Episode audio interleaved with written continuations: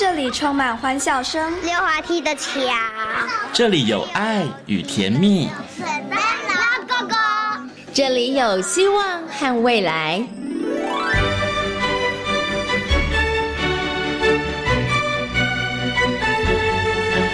遇见幸福幼儿园，遇见幸福幼儿，遇见幸福幼儿，遇见幸福幼儿园。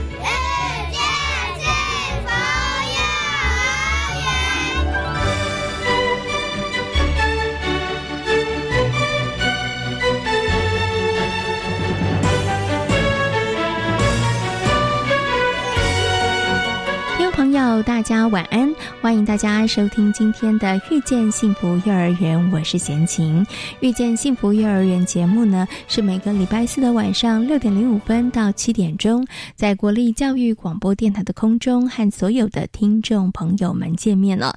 在节目当中呢，会为大家介绍全台湾各个县市的非营利幼儿园以及准公共幼儿园。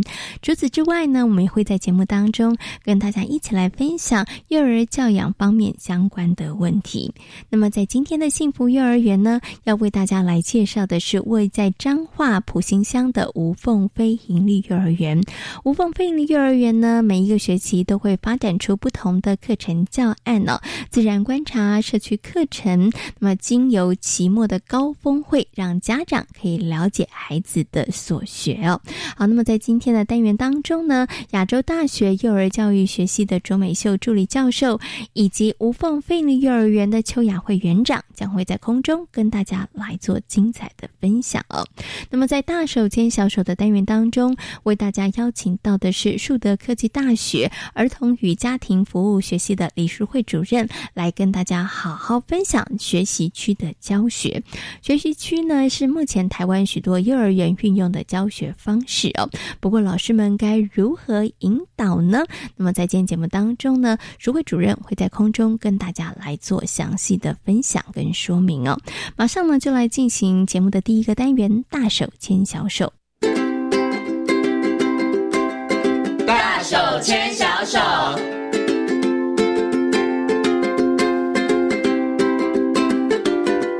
这是教育广播电台，您现在所收听到的节目呢是遇见幸福幼儿园，我是贤琴。在今天节目当中呢，接下来要进行的单元是大手牵小手，很高兴的为大家邀请到树德科技大学儿童与家庭服务学系的李淑慧主任呢，来到节目当中跟所有的听众朋友来进行分享。首先呢，先跟主任问声好，Hello，主任您好，哎，贤琴好，还有听众们大家好。嗯，今天呢，主任要来的节目当中呢，跟大家谈到呢，很多的听众朋友，很多的爸爸妈妈们，现在应该常常都听到幼儿园里头老师。在使用的一种教学方法叫做学习区，对。可是呢，相信很多的爸爸妈妈呢，对于学习区的认识，可能讲说啊，我知道啊，就很像以前的角落教学嘛，就是很多不同的语文角啊，什么科学角啊，然后数学角啊。其实要告诉大家，没那么简单。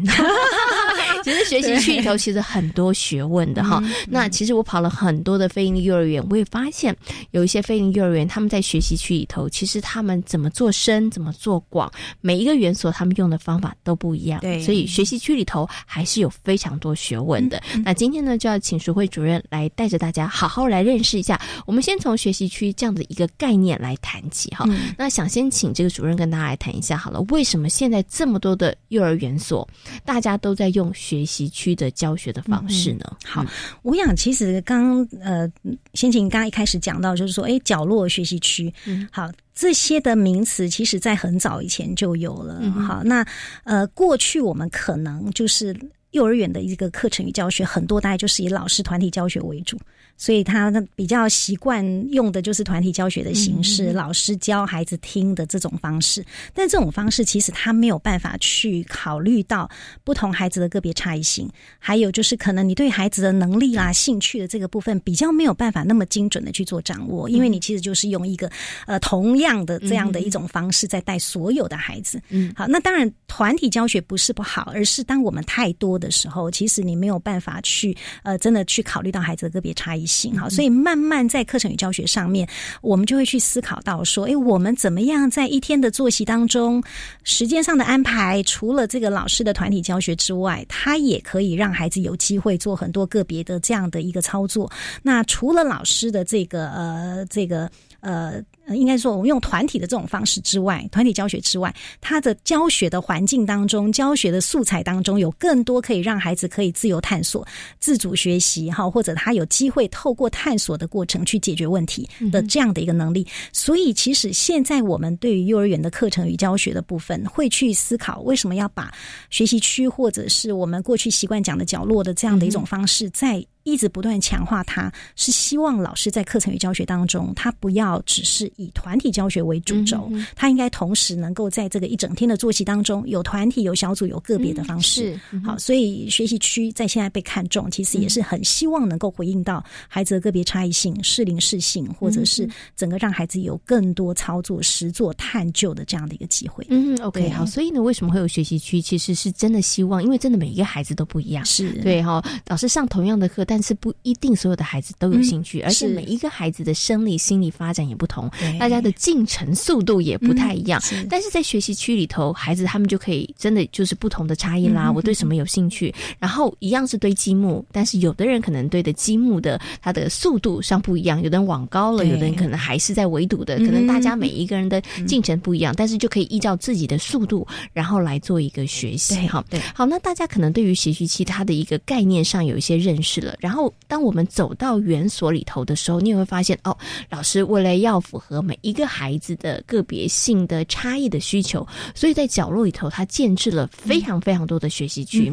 那像贤琴呢，常常到幼儿园里头会发现，哎，真的每一个园所每一个班哦，不要讲每一个园啦，就每一个班，大班、中班，他们的学习区其实建制里面的内容就不一样了。有的有积木，有的有美劳，有的就没有美劳。对，所以到底怎么样去建制这个不同的学习？区的角落呢？它的依据又是什么呢？是孩子投票决定吗？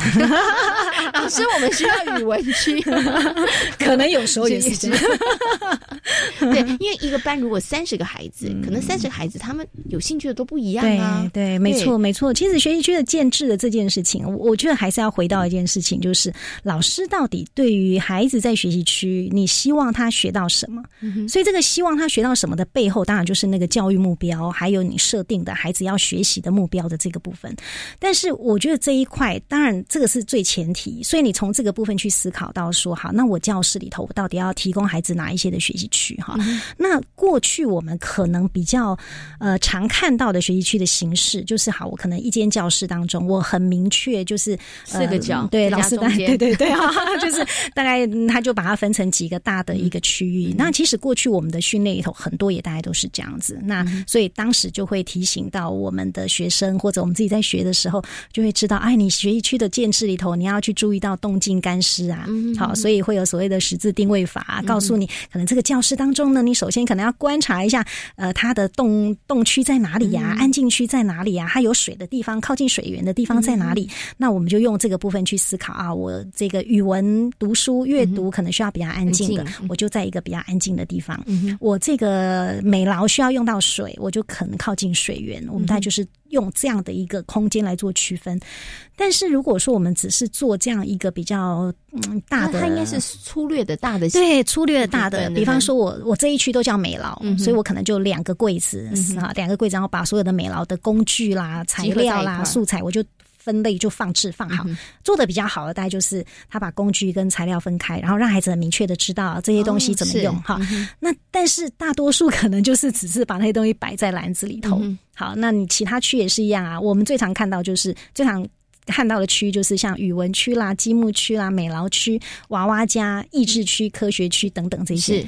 那基本款都有了，嗯哼，东西也都放进去了，嗯哼。好，看起来那个教室应该还蛮有那个学习区的样子的哈，但是其实它的重点还在于说，你放的这些东西，孩子知不知道怎么玩？嗯，那孩子知不知道怎么玩，就跟你的放的线索、你放的方式、你放什么，好，其实是很大关系。哦，所以不是把东西集合在一起而已，哪个要在上一层，哪个要在下一层，哪个要在外面一点，其实这都有学问的，或者是说哪些的。工工作好，哪些的教具，哪些的这个这个你要让孩子操作的东西，他到底怎么操作？有没有一个比较明确的线索告诉孩子？比方说，我们讲，你你假设在美劳区好了，美劳区我们可能有提供编织，有提供串珠，有提供孩子画水彩。嗯，好，那你看水彩的工具很多吧？你要有纸，你要有这个调色盘，你要有这个呃水彩笔，你要有颜料，你还有水。但是我如果把这些东西纸啊，那个那个呃水彩啦、调色盘啊，通通放在那里了。好，孩子今天走到这个美劳区前面，他看到这些东西，他要画水彩，他怎么样能够比较快的知道我这些到底怎么样使用这些工具，然后来做我想做的这个事情？问老师，他就会对他就会常常来跟老师，我要画这个，老师画这个，那 你就发现老师很忙，对不对？所以其实我们现在对于学习区的建制上面的观念，就会比较鼓励老师用一种你能够用一个比较明确的工作盘的概念，或者是用一个工作的这个步骤，让孩子更明确的知道他今天进来他怎么做。好，我们再回来举例刚刚那个水彩的部分，如果你可以用一个水彩桌或者水彩架。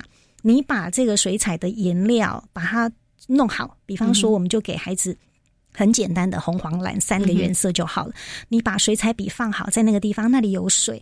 好，那你把纸张放好，嗯，那甚至那里头可能会有一些，比如说，好，假设你这一阵子你在走的这个呃课程的重点主题，可能是跟这个植物有关系。那孩子要画东西，他总是要有一些实物哦，能够让他先观察，对不对？好，他先看的啊，比如说，好，这这一朵向日葵是这个向日葵，到底长什么样子？它的花的形状，它的花的颜色，它的香味，它的形貌，嗯你能够有机会先看到。那你可以就你看到，再利用这些的颜料把它画出来。我们讲表征，把它画出来。嗯，好。那所以这个实物的东西，其实就变得很重要了。所以你看，我我假设一个线索。对我假设在这个水彩的画架旁边，我有这样的东西，让孩子先观察。我甚至我可能会贴几张。假设啦哈，就是那个向日葵对的照片啊、画作啦，甚至名画家啊、梵谷啊那画的画作，哎，他有一些感觉，然后他透过观察，他透过这样看，他甚至有书呃可以去去看。翻阅，对，那他会有感觉，他开始在那边。老师已经把那些东西都放好了，他立刻他就可以拿起来就可以画了，他可以有很快的工作。其实他已经形成他自己，他就可以透过老师已经处理好的、已经安排好的线索，他可以很快进入工作。哦，他其实前面探索的时间会减少的。我们现在观察孩子在现场在运作的时候，他这个这个关这个时间。这个游移的时间是。对观察时间、探索的时间、无所事事的时间会减少，那也会减少老师非常多的这种麻烦。好，所以现在现在在学习区的建制上面，他就会更建议老师，就是不是这么比较粗略的把所有的东西集合在对集合在一起。那你还要考虑到你的线索明不明确？那同时你还要去考量到你的教室有可能不同年龄层的孩子，不同能力程度的孩子，你给的这些素。材可能还要有一些变化，是。像我们刚刚讲水彩，你光是水彩笔粗的跟细的就不一样，嗯哼，对不对？好，那孩子他在画起来的那个其实不一样，你其他的那些的嗯材料，你还要去考虑到孩子操作的那种难易度，所以其实老师在放置上面，还有包含你材料的部分，你同时都还要去考量到适合他的年龄层，适合孩子的难易度程度，好，它可以很快的去使用，所以这个其实在整个的建设上是一个非常大的学问的。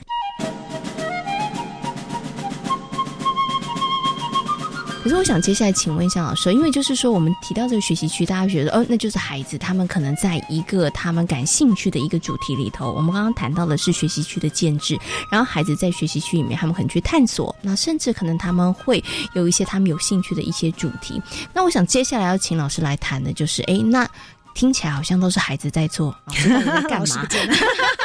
老师到底在干嘛？对不对？以前呢，团体课的时候，老师要备课，然后老师要在上面，然后要很声嘶力竭哈，然后呢，可能要带唱歌啊、动作啊，其实很辛苦，对不对？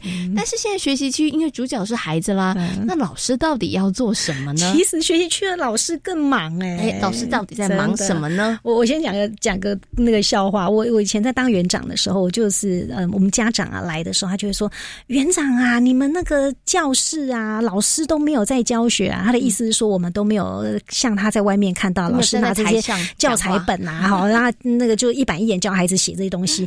你们教室都是这么多奇奇怪怪那么多的柜子要做什么？放那么多东西要做什么？这样子啊，哈，哎，他们其实是会很质疑这个。我就说：“哦，你你知道吗？其实老师在我们这个教室里头更忙哎，为什么？当你的孩子在学习区在玩的时候。”第一个前端，他还没开始玩，他在做环境建制的时候，老师就要非常清楚的去依照他对于这个班级孩子的能力的了解，然后去设定。我希望我这个教室建制的学习区，我提供的环境，我提供的教材教具，我希望培养孩子什么能力。所以我一开始我就要花很多时间想这个事情，我才来决定我要放什么东西进去。是，所以你看他。前面就在忙喽。好，孩子开始玩的时候，他是没闲着的，所以玩学区不是老师在放牛，呃，不是老师放牛吃草的时间，他其实必须要去观察孩子的他们在做什么。所以其实学习区里头，老师可能有几个角色：第一个观察者，对他会是观察者，嗯，他去看孩子在玩什么，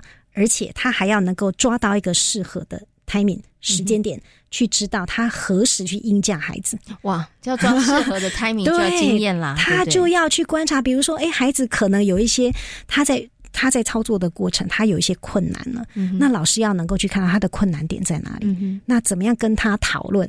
这时候可能是语言音架会进来，我们会透过跟他互动的引导来来帮助他。我举个例子，比如说我们上个礼拜有一个孩子，他在教室，他就跟老师说，他他用那个呃箱子，他说他要做一个呃一台怪手。嗯，好，那他把这个箱子的这个旁边啊做了，就是像包含那个怪手的履带啊，他都做了。最后他要做那个怪手的那一只 那个怪那那只铲子的时候，这个叫什么怪手的时候，他发现他没有办法。那老师也观察到，他坐到那个地方，他卡住了。嗯，所以老师就说：“哎，嗯，他就他说，老师这里我不知道该怎么办。”是，那老师就先跟他讨论说：“哎，那你知道那个那个？”挖土机啊，怪手，他在只手，对，他是怎么样？他说他就是要有一个有弯度弯的可以挖东西的东西。他就说那对，那那你需要什么样的东西？他就说我需要一个什么样的？我需要有一个硬的东西，然后我需要一个什么盒子？那老师，那老师就会知道，哎，他可能需要什么？这时候老师就会进到材料硬架了，然后就说，哎，那我们来看一下教室里头有哪些东西可以可以，对对对，可以让你可以做这个事情。所以老师其实在这里头跟孩子互动，有语言的音架，跟孩子互动之后，他知道孩子可能需要的东西，他材料的音架协助孩子，所以帮助孩子能够去用适合的材料来做他要做的东西。嗯，其实这里头孩子的能力就会因为老师跟他互动就提升了。是，但是这个前提是老师观察了孩子的困难点是什么，他去观察孩子的迷失在哪里，所以他就观察。那同时老师要做什么？他要做记录。哎，嗯。好，因为我们其实刚刚讲学习区是一个正式的课程，所以老师要去观察，要去记录孩子他是怎么操作的，他怎么学习的，他可以用这样的一个观察去做对于孩子的评量。好，幼儿学习的评量，好，所以他要去做评量。那同时，他还要能够把这个内容能够转化，让家长知道，嗯，到底孩子在玩这个活动的过程，你看他是在玩，是他在学习，那他学到什么？我们还要用家长可以理解的语言转译给家长听，是让他知道，哎，这些能力就是我们一直在讲的带得走的能力。他到小学去，他其实会需要的。好，那所以他其实在这有观察，他要去能够跟孩子互动，引导孩子，他也要能够去做评量，同时他透过观察的过程，他去发现他放的东西适不适合，嗯，他去做环境的调整，是，所以他的环境他就会。因为这样的过程，他就知道哦，我现在放这个可能太难。嗯嗯。好，那太难的结果就是，哎，我可能要去调整一下那个做法，调整一下那个难度。所以老师在这过程是很辛苦。你看那个班级三十个孩子，一个班两个老师，他同时要两个老师同时要去看到这些孩子操作的一个状况，然后还要适当的引导，适当的应价他。那有些时候可能还要跟他一起玩，嗯，当他的玩伴。好，那试试看呢？对对对，当他玩伴跟他一起，对，有时候 有时候你还去当顾客，对不对？当孩子就是去光顾一下那个，去那个照顾一下孩子的商店啊，对不对？哈，所以老师的角色是很复杂的，他其实比一个你只是坐在那里上课的上课，他可能是他的那个挑战性是更大的。嗯，对于老师来讲，他那个可能。整个挑战性比他可能单纯的准备一个教案来上课来说，对，他其实要更高的。对，其实我们经常会看到有一些老师，他就会觉得，哎，我学期初我学习去建制好了就好啦，不是吗？不是，但当然不是啊，他就会 那他就一成不变，一直到学期末啊。我说你这个其实是有点危险的，因为你的孩子在这个过程当中，他能力会精进嘛。那你如果是一个很敏感的老师，你会去注意看一下你的班级满足孩子对你班级孩子的状况。如果孩子他开始已经觉得无聊了，他就说：“老师，那我玩过，那我玩过了。”他已经给你这样的一个讯息了，你就要去想说：“哎，那我是不是教室里头有哪些东西其实是已经孩子对孩子来讲已经没有挑战性了？我要开始去做调整，甚至你可能要去观察一下：哎，我放的东西，我当初放的东西有可能是不合宜的、不适合的。那我要怎么样去做一个一个调整？”好，那可能学期初你考虑的点跟学期中跟学期末是不一样的，嗯，因为学期初孩子刚进来，有尤其是新学年开始，好，比如说我们在讲积木区好了，是。你新学年开始，你有可能当时你考虑的是孩子刚进来，他对于这些积木的一个认识或者玩法，或者是教室的规则还不是那么的清楚，于是你在这个积木区，你可能放的这些积木包含它的形状、块数。可能会少一点，但是随着孩子他慢慢的，他在这个操作，他已经很清楚知道怎么玩了，甚至他可能。对于作品上面，他要做更复杂的作品，你没有给他完整足够的这些的拼这个积木，他是没办法发展出更丰富的作品的。所以你这时候你是要再去增加的，你要增加不同的形状，增加不同的片数、块数。那你甚至要有一些不同的可以呃跟着积木一起玩的一些附件搭配的，甚至不同的积木的形式都要进来了。所以你这里头就会开始不断的去做调整。所以你怎么可能一开始建制了之后，然后整学期不动，然后就都不用管？管他到学，一直到学期末，不可能的。是，所以他其实是必须要一直不断的去看的啦。对对对，所以刚刚我才会说，其实我我觉得我们现在真的很好，就是呃，已经有课程与教学品质评估表，很明确的把这个呃比较低层级的学习区的样貌，到你如何，如果这个老师他其实随着时间点不同的移动。你，或者是你对自己的期待，甚至你可能因着孩子的一个状况，你慢慢的去拉高那个层级，那你其实是。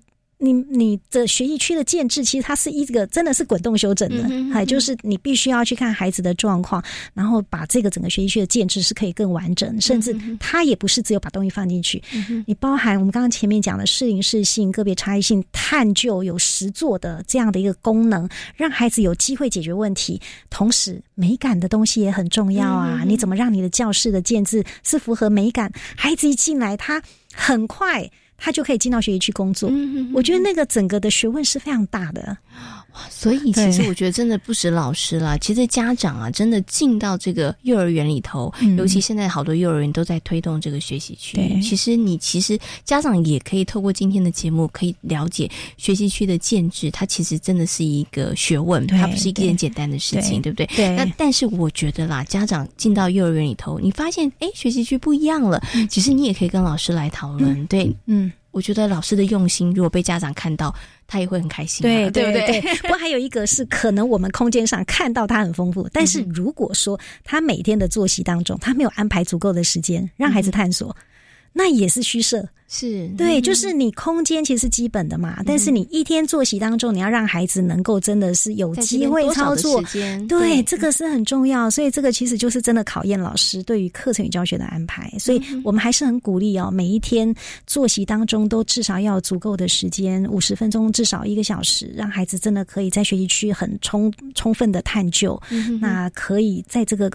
过程当中能够有自主的学习，能够有实做的机会，那能够透过那样的过程，能够让他的能力透过每天不断的这样的一个一个参与操作实做的过程，可以让他的能力是逐步提升的。所以。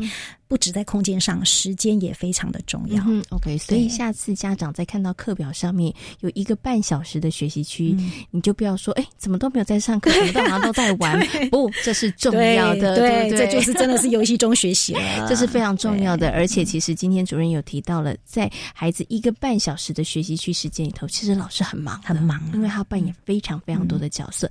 而那一个半小时对于孩子来讲，他是非常重要的一个学习能力的一个。累积的一个时间。所以家长一定要支持老师，对，就是支持老师来运作这个学习区。嗯，OK，今天呢也非常谢谢呢李淑慧主任在空中跟所有的听众朋友呢谈到的学习区，也非常谢谢主任，谢谢，谢谢，谢谢。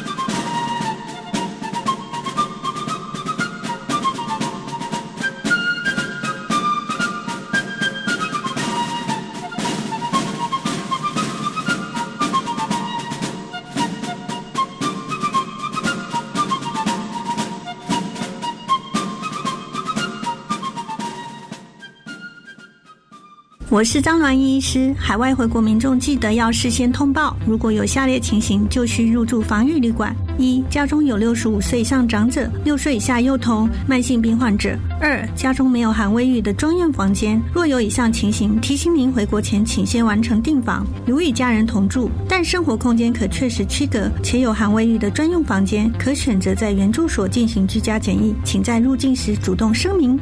有政府，请安心。资讯由机关署提供。亲爱的大哥大姐们，大家好，我是银法新世界的主持人念洛。每一年八月的第四个星期日是我们的祖父母节。为了鼓励大家在忙碌的日子里，也不要忘了家中的老朋友。八月十八和八月二十一号，银法新世界节目将会开放现场扣印。凡是打电话在节目中分享如何陪伴祖父母的经验谈的好朋友，都有机会获得精美小礼物哦！现场扣印电话零二二三八八八九八五零二二三八八八九八五。在这里，聂洛也祝福所有可爱的老朋友们，祖父母节快乐！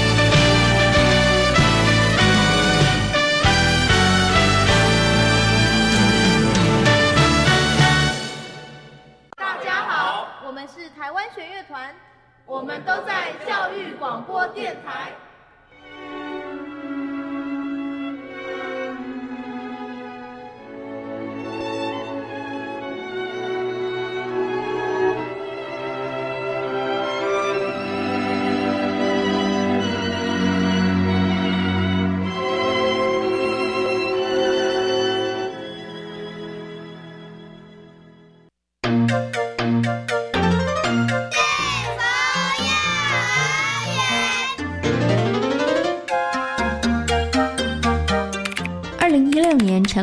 立的无缝飞云幼儿园是彰化第二所飞行幼儿园，由亚洲大学幼儿教育学系承接办理。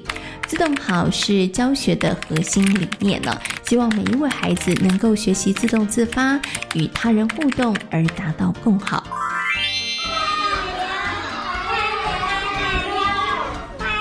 这里是教育广播电台，您现在所收听到的节目呢是遇见幸福幼儿园，我是贤晴。接下来呢，在节目当中我们要进行的单元是幸福幼儿园。那刚刚呢，大家有听到一段这个音档哦，一群小朋友非常的可爱哦。那其实呢，这段音档呢是来自于无缝飞行幼儿园的一个高峰活动哦。那么在这个活动当中呢，小朋友呢把他们的一些学习的成果做了很精彩的呈现。那么在今天的幼儿园单元当中呢，要为大家来介绍的就是。是无缝飞营幼儿园，很高兴的呢，为大家邀请到的是我们亚洲大学幼儿教育学系的卓美秀助理教授卓老师，以及呢我们无缝飞营幼儿园的邱雅慧园长，两位呢来到节目当中，跟大家好好来介绍无缝飞营幼儿园。那首先呢，先跟我们的卓老师问声好，Hello，卓老师您好，Hello，各位听众朋友，大家好，我是亚洲大学幼儿教育学系的卓老师卓美秀。是，那另外一位呢是我们的邱雅慧园长，Hello。园长你好，哎，我是吴凤飞利幼儿园园长。是，今天很高兴呢，可以邀请两位有来到节目当中，跟大家分享这个无缝飞行幼儿园。那我们刚刚呢有听到一段很精彩的这个音档啊，就是小朋友他们在做一个高峰活动的这个分享哦。请问一下，先请问一下我们的园长好了，所以小朋友其实刚刚音档，因为我们是听音档啦，对，所以所以呢大家还看不到画面哈，只是觉得听起来很精彩哈。那这个高峰活动里头，小朋友都呈现什么？小朋友做哪些活动呢？稍微告诉大家介绍一下好不好？嗯，因为就是说，他们是这一个整个学期他们的一个成果是，然后就是在他们呃在呈现高峰的一个成果的方面的话，他们就是。呃，需要一整个学期筹备时间。嗯，是一整个学期的筹备时间。那其实我有看到影片了，影片里头我觉得小朋友很厉害哟。有一些事情你以为都是老师做的吗？其实没有，很多事情都是孩子们他们其实自己要去统筹，自己要去计划，要去这样子来执行的。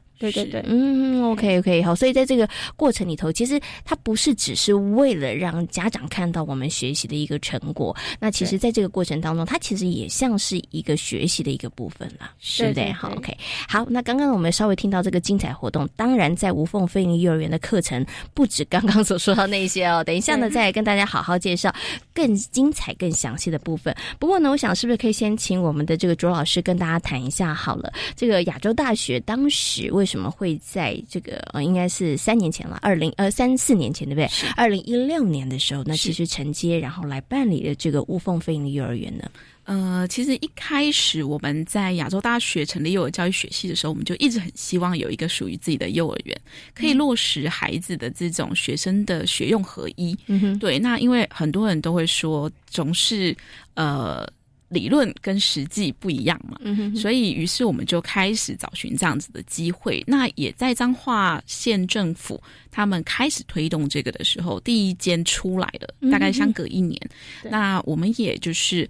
呃，经过我们的产学长哈，非常的努力的推荐我们，觉得要去落实这样的计划，于是我们就开始筹备。我们整个计划组成有五位，嗯，所以游戏主任领头，然后带着我们这一些年轻的就是呃助理教授们，我们一起来落实自己的这一个宗旨，就是希望我们可以呃成立一间属于亚洲大学的这样子的一个实践教育机会的一个园所，嗯，所以我们就把。呃，无缝非营利幼儿园的一个呃蓝图，嗯，那希望可以结合亚大的健康啊关怀。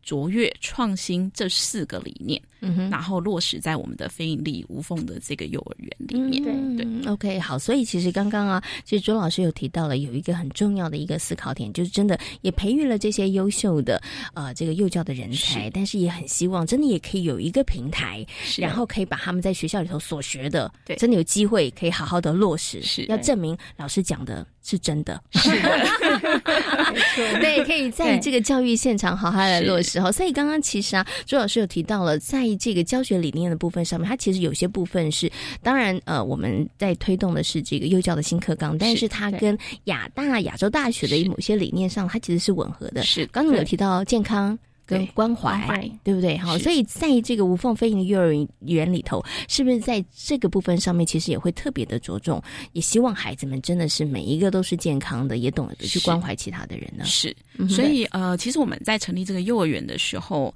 我们就有去找到呃新课纲的这个部分去做了一个对应。嗯，那我们也很清楚知道新课纲的理念。对，好，那他也希望孩子是可以从自发啊、互动啊、共好。那不谋而合的，竟然跟我们的理念是相符合的，是。对，所以呢，呃，我们就希望我们无缝幼儿园里面的孩子，他是可以就是引发这样子的一个自自动自发的这样子的一个学习状态，是，那也希望他可以互动学习，跟人呐，然后关心他人，关心社会，然后关心周边的人，那也希望他可以从自己，像我们都希望，呃，自己。自己的亚大的学生可以更卓越的表现，我们也希望无缝的孩子进来之后，他呃从小班到大班之后，他可以达到一个更好的状态。嗯，对。那所以呢，呃，我们在新课纲的这个部分也结合了我们亚大宗旨，那减核就是自动好哈，就是哎 很很有趣的一个画面，叫做自动好，是希望他们孩子可以自动互动。跟共好哦，你看这一个词，这个词真的是很好，自动好，对不对？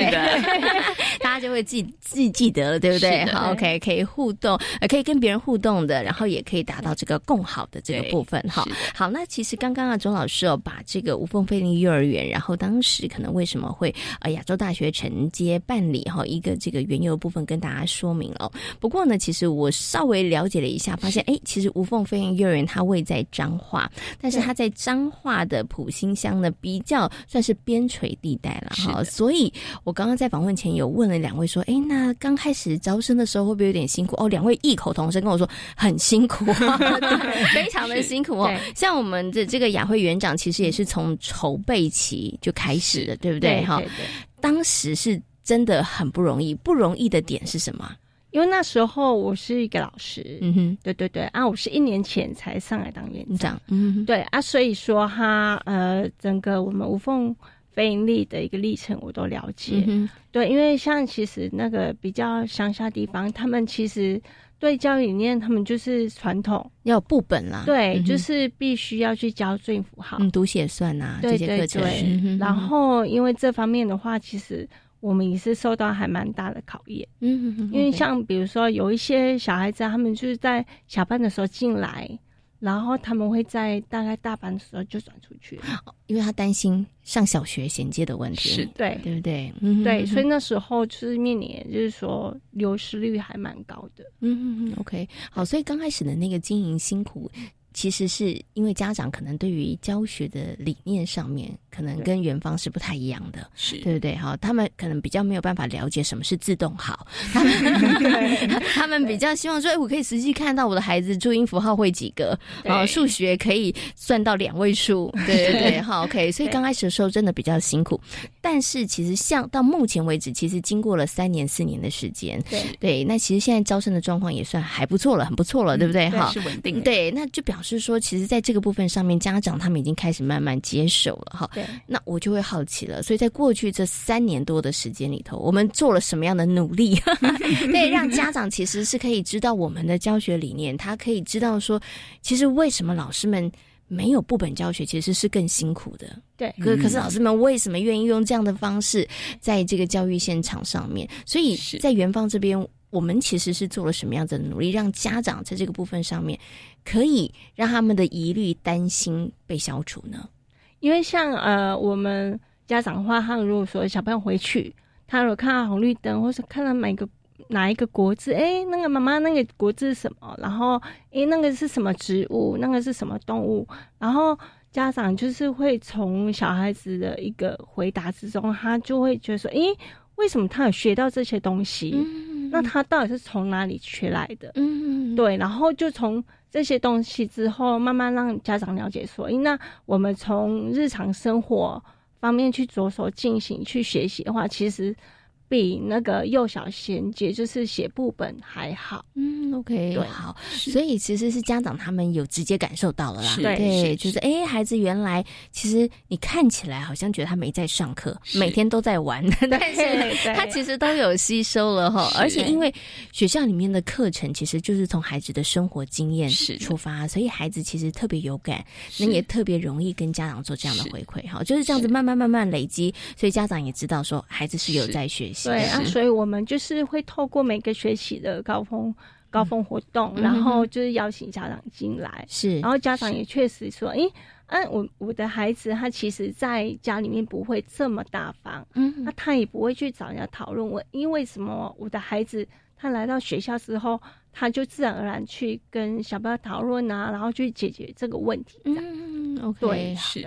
哦，所以其实是真的，家长也看到孩子的改变啦，所以他们才会对于这个教学的部分上面，其实越来越放心了，是对不对？然后另外，我们其实是呃很重视我们的老师的自我提升，所以我们每个月都会邀请教授入园，对，那就是由教授来辅导我们的课程，那让家长看到更不一样的，就是说我们所谓的没有传统部本到底怎么样去落实，是，所以我们就是有申请了我们的辅导方案，那我们也有申请我们的就是在地化的。这个课程的方案。是，所以这些方案其实就是一方面让着我们的老师可以自我提升他的教学能力，也让孩子可以真正落实从生活中去学习。嗯，OK，好，所以其实在这部分上面，它其实就是达到了两个效益，就是导师的教学上面，他其实也可以因为有专业的教授的指导，他会更加的精进，然后孩子也会因此而受益，是，对然后家长就会感受得到，对，没错，对，所以你看，所以在过去这些时间里头。头，其实虽然刚开始起步真的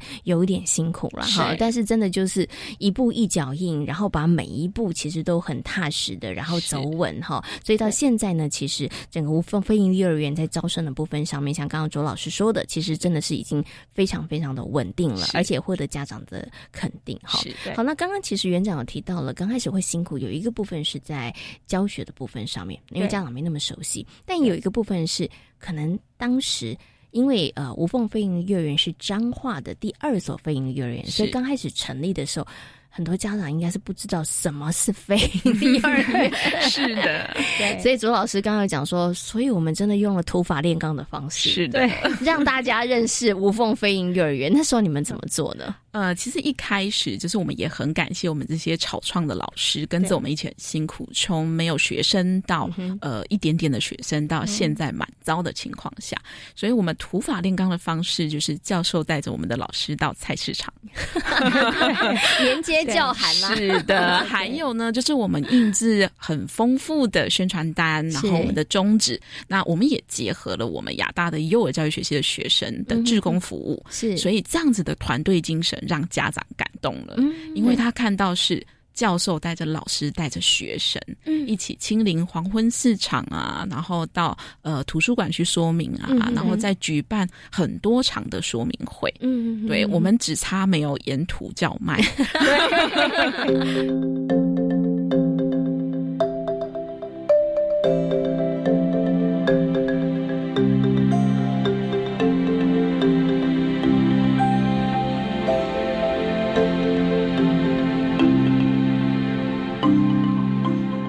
就有好奇，想请问一下这个雅慧园长。所以在无缝飞行幼儿园，我们可能每一个学期的课程主题应该可能都不一样喽。因因因为小朋友他们你知道不同年龄层，他们关注点 可能都不太一样，所以。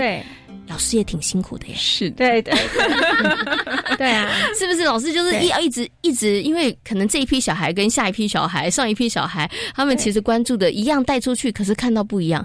有人看到独角仙，有人看到是植物，是，所以我们延伸出来都不太相同了。是，对对对，因为像像其实小孩子的话，他们刚开始，他们就是呃，老师会看小朋友的程度，嗯哼，对，然后会去跟他们引导。是对，然后诶，会透过讨论之后，然后衍生出来一些呃探究的一些过程，这样。嗯，对。OK，好，所以其实老师不是只是带孩子去看，其实老师还有一个很重要的，就是要引导，而且其实也要非常了解每一个孩子他们学习的步骤、步调可能都不一。然后老师要适时丢丢入适合的东西，让孩子们可以学习，就是了。OK，好。所以呢，这个是我们无缝飞行幼儿园在自然观察的课程里头，其实还蛮有趣的，就善用我们周遭的一些环境资源了。哈，好。那接下来请我们的周老师跟大家谈了，就是我们其实因为有辅导老师，所以我们也有发展出一些社区的课程。是。其实刚刚呢，周老师跟我讲说，哎，贤琴你知道吗？我们在这个地方，我们以前是客家庄，哎，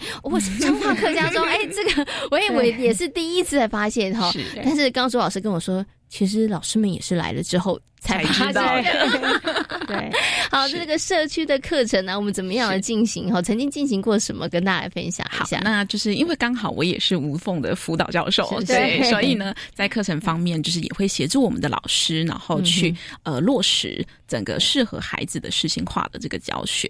那在呃在地化文化这个部分啊，我真的也是进到那里之后，我才发现说，哦，原来我们所在的地方是客家庄，所以于是我们就有走了一次的大。口师的探险，嗯，所以我们就邀请特别有邀请，就是这个方面的专家，然后入园来，就是进行我们的辅导。那从孩子的这个周边开始学习，可能一些呃课语的这个部分，然后跟随着大口诗，嗯，对，一开始我也不知道什么是大口诗，对我我要 请周老师介绍一下大口诗是什么。对，我觉得这个机会我们让给我们的园长来说一下大口诗，对，园长也是也是。因为课程才认识的大口诗，是而且他做的更落实，所以所以这个真的就是教学相长啦。是的，老师们跟着孩子一起学习，对对，真的对对。所以雅慧园长跟大家好好介绍什么是大口师。没有，因为其实大口师它就是呃客家庄它里面的一个文化。嗯哼。对对对，啊，因为像客家庄的话，他们的庙是三山国王庙，嗯，对，跟我们一般的那个道教庙宇不一样，是对，跟我们那个妈祖庙啊、那王爷庙啊，对，那个完全都不一样。对，那大口师的话，就是呃，在三山国王庙里面，我们就是会带小朋友去探究，说，诶，那这个为什么他的庙宇跟一般的庙宇不一样？嗯，因为像其实我们是客家庄，但是呃，我们其实都是闽南语居多。嗯哼。对啊，所以说很少去探究这方面的东西。哦，对对啊，所以他们当当他们一到那个庙之后，他们就发现说，哎。怎么有这种这么新奇的狮子啊？对，跟我们一般就是看到的不一样。对对对，就是在电视上看到的啊，然后或者说我们在呃爸爸妈妈带去拜拜的时候看到的都不一样。嗯，对，所以我们就有了一本大口诗的旅游手册，然后呢，让家长带着孩子也一起去落实。可能连家长都不知道自己是身处于客家庄，是对。OK，所以是真的跟着孩子们一起去探索，是一起去学习哈。因为有的时候啊，大家都会觉得说，哎，要教幼儿园的小朋友，老师好像要懂很多很多东西。可是其实真的有的时候不是。是，我觉得反而是老师的心态。对，其实老师如果心态够开放，我们其实就跟孩子一起来学习。是对，其实蛮好的。那刚刚其实啊，周老师有提到一个，你们就有一个大口师的旅游手册指南，让大家可以去更加的深入了解。那这个旅游手册指南是老师编的吗？还是其实老师有跟孩子们一起讨论？哎，你们觉得应该去看看什么呀？然后把它写下来呢？这是大家一起编的。然后呢，就是呃，会经由辅导教授的这个，就是辅导专家，然后他给我们建议，然后去探索，就是从浅入深，然后再倒过来回到最后，他创造出自己的大口诗哦，对，所以我们自己园所目前曾经嘛，我们的呃，应该是中班的孩子也有自己制作大大口诗，属于他们班的自己的大口诗，挂在他们的对教室门口 啊。对，OK。所以其实光一个认识客家的大口诗，其实我发现它可以延伸出来的东西很多。哎，是对，就像哎，旅游的一个指南，指南手你可以去哪里，对不对？好，再来你可以制作大口诗，然后每一个人可能做出来的。都不太一样，对。对，然后也可以借此去了解客家的文化，是的，对哦，原来是在三山国王庙哦，对，哎，这怎么跟妈祖庙不一样？对，然后看，所以从一个小小的点，它其实是可以延伸很多的，而这个延伸的部分，可能就跟孩子哎，对于什么有兴趣是会有关系哈。好，那刚刚其实周老师有提到了这个在地化课程，那我们刚刚讲这客家专客家庄，所以其实我知道你们不止带着孩子去。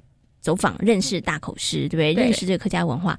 其实你们在学校里面也有教过客语，是我们也会编列那个客家的童谣啊，对，然后教孩子怎么样去念客语。老师也很辛苦，自己要先学。对，我的好奇就在这里啦。老师会讲客家话吗？对，嗯，就是说有一些，嗯，我们会有专门辅导客语的老师，对对对。然后我们会透过开会之后，哎，就是跟。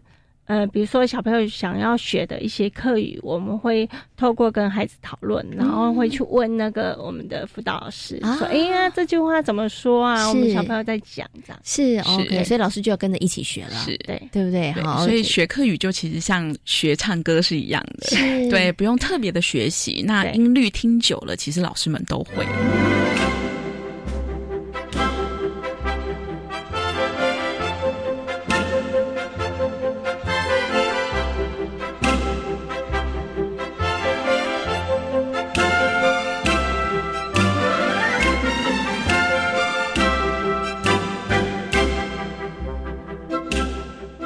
所以呢，在这个无缝飞行幼儿园呢，其实我们的课程呢，那刚刚跟大家提到了有自然观察，也有社区的这个部分哈，那也都是在呃进行的过程当中，也获得了非常多的家长的，因为家长也会有感呐，因为小朋友一出去看到什么，就爸爸我知道这是什么，哦，好厉害哦，对，然后爸爸我知道这个大口诗，哇，爸爸也觉得很厉害，爸爸觉得很厉害，对不 对？哈，所以家长就会觉得，哎，孩子在学校里头，其实真的，呃，看起来好像都在快快乐乐的玩。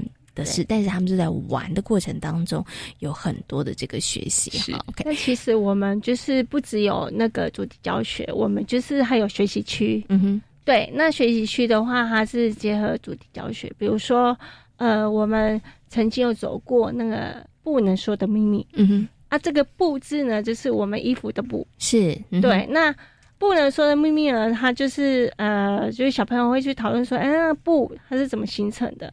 粗细啊，然后感觉、触感什么的，然后老师其实还蛮辛苦，就是说会在呃整个教室里面，就是会放一些那种黄金探索，嗯，让孩子去自己去发现说，诶，那布为什么会这样？然后就结合说客家染布，是哦，对，那时候就会结合客家染布。哦，所以我真的觉得幼儿园老师好厉害哦，真的，我我觉得他们那个思绪要好缜密，就是哎，学习区。教学主题、教学社区，但是你看起来好像都不相关，但是他们要把它结合在一起。对，是是。就像刚刚园长说的，哎，你以为两个是分开？要学习其实只是让小朋友去探索吗？没有哦。哎，对，在探索过程里头，我们又把我们的主题跟布有关的又结合在一起。对对，好谈布，但是小朋友在这个不同的学习区里头，你可能又有不同的那个可以去探索的部分，对，更加的深入。所以说，像他们像。不不能说，明明那时候就是，呃，刚好遇到母亲节，嗯哼哼，对，然后老师就跟小朋友老师说，哎，那我们今年的母亲节，我们想要送妈妈什么？嗯哼，对，那小朋友就说，啊，画卡片啊，怎样？然后就会有小朋友说，那我们来缝缝袋子啊，对，缝一个手提袋送给送给妈妈哦，对对对，那所以他们就会从。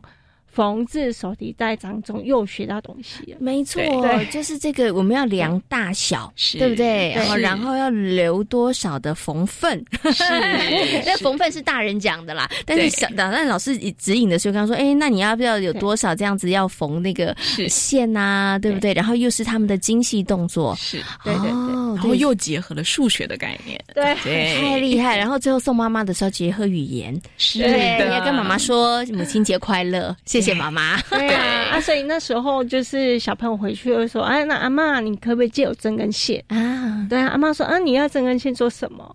他说哦，我要缝东西，让他们练习嘛，他们就是练习缝包包这样。然后阿妈说不行不行，那个太会危险危险。对啊，但是其实阿妈有跟我反映，我就跟阿妈说，其实。你可以让他试试，嗯，对，对，其实他可以从事当中，他会自己去小心，嗯哼哼，应该小孩缝完之后，阿妈都很惊讶。怎么这么怎么这么的厉害呀？对不对？所以他就觉得说，哎，真的呢，他真的就是可以做得到。嗯，对对对，所以真的不要小看小朋友的能力，真的，他们能力真的就是在每一天日积月累、点点滴滴累积出来的。好，OK，好，那今天呢，非常谢谢呢我们的卓老师，还有我们的这个雅慧园长跟大家分享。那我最后想请问两位，就是呢，其实这个无缝飞行幼儿园从二零一六年成立到现在二零二零年，其实已经。要满四岁了哈，对对。那我们其实接下来，然后在在下一个四年里头，我其实有一个什么样子的一个计划跟目标？觉得说，哎，我们经过应该是过去四年的打底，好，那已经很成功的把这个基底打得很稳固了。那接下来我们会想要再朝哪些的方向，或者是课程的部分继续的努力呢？先请雅慧园长跟大家分享一下。因为我们未来四年，我们可能会朝向就是探索，然后美感。嗯对，让他们让他们自己自己是知道说，咦，那我比如说我现在出去外面，那我捡一些树叶回来，嗯哼，对，一些树叶、一些果实、一些树枝，这个东西就可以完成一幅画。嗯哦，对，然后借由这方面的话，就是可以让他们去布置他们的学习区，然后自己去布置，跟跟老师一起布置学习区，然后甚至可以布置一些。一些不一样的感觉。OK，好，所以真的生活美感从哪里建立？真的就是从日常生活当中，对是自然的。OK，好，然后又跟自然有关系啦，对对对？你要够观察，知道什么地地方其实可以做什么样子的一个创意的发想。好，OK，好，那请问一下卓老师呢？是。呃，那因为无缝飞离幼儿园真的是我们一手看大的四岁大的孩子了，对，那所以呃，其实就是刚刚我们园长有提到的，从呃美感的角度出发，然后我们会落实松散素材的这个部分。我们现在也在我们园内已经有我们自己的户外松散素材的厨房，是对，然后都是我们很厉害的安口。好，一手帮我们就是呃打造出来的，对，那也借由这样子，就是更落实孩子生活，然后从全人的这个部分出发，对，那。呃，其实我们还有一个梦想，就是说希望孩子可以从全语言的角度出发，所以我们也预计就是呃，接下来的四年我们会开始建立我们自己属于校园的这个阅读学习区。嗯，对，那提供我们的孩子就是走到哪就可以阅读到哪。其实阅读不单单只是文字。对，从自然素材出发，然后从美感出发，从我们所谓的新课纲的六大领域，我们都可以看到语文无所不在。嗯，OK，好，所以接下来呢，其实，在美感、在阅读、在自然的部分上面，其实也是未来想要再强化的目标哈。那听起来好像是不同的领域，但是老师们很厉害，他们会把它结合在一起。对，这个就这个就是落实了同整教学哈。是的。好，今天呢也非常谢谢呢亚洲大学幼儿教育学系。的卓美秀助理教授，也非常感谢呢我们无缝非营利幼儿园的邱雅慧园长在空中跟大家所做的精彩的分享，感谢两位，谢谢，谢谢。在今天遇见幸福幼儿园的节目当中呢，为大家邀请到了树德科技大学儿童与家庭服务学系的李淑慧主任，然后节目当中跟大家分享了学习区的教学，同时呢，也在节目当中为大家介绍了位在彰化的无缝飞行幼儿园。感谢大家今天的收听，也祝福大家有一个平安愉快的夜晚。我们下周同一时间空中再会，拜拜。